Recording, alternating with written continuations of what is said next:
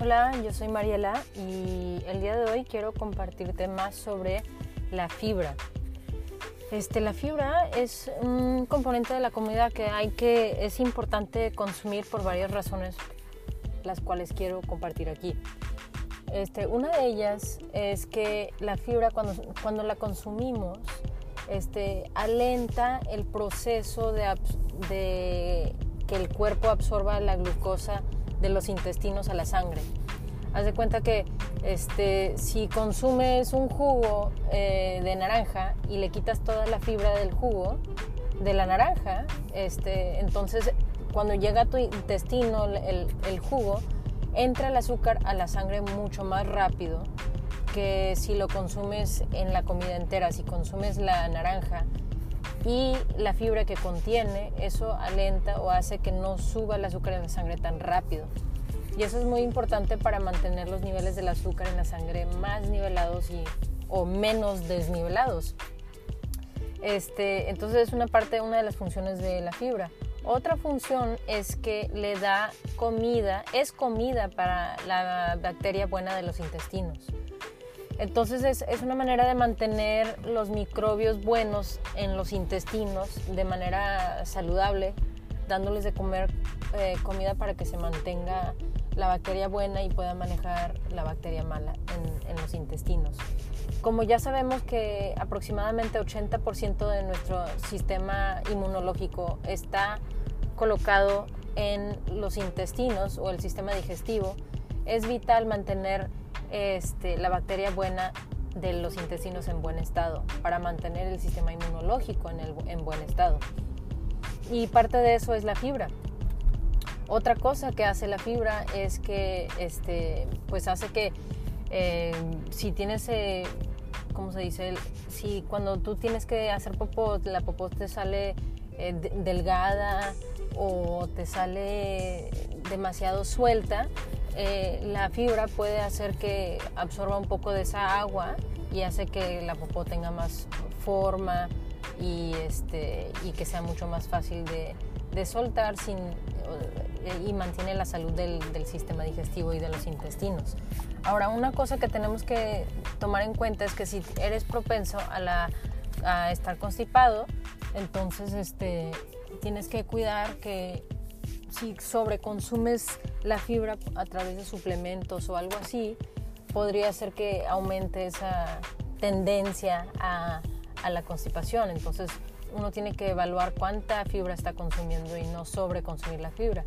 Siempre es lo más recomendable obtener la fibra a través de las comidas y no de los suplementos. Los suplementos solamente si es necesario, pero las comidas más recomendables que tienen este, buena fibra son las verduras, más que nada. ¿Por qué las verduras, especialmente las verduras verdes? Porque este, las verduras tienen muchos minerales que son nutrientes para el cuerpo, tienen mucha nutrición, tienen muchos nutrientes para el cuerpo, tienen muchos minerales para el cuerpo, tienen mucha buena cantidad de fibra y tienen una cantidad de azúcar o carbohidratos bajos, ¿verdad? Entonces si consumes una fruta, tiene más azúcar, podría tener algo de fibra, pero tiene más azúcar. ¿Quiere decir que es mala? No, solamente tenemos que procurar no evitar el sobreconsumo de los carbohidratos para mantener el azúcar en la sangre nivelada. Por eso decimos que lo mejor es consumirlo de las verduras verdes, porque están bajas en azúcar, altas en minerales y nutrientes y tienen buena cantidad de fibra.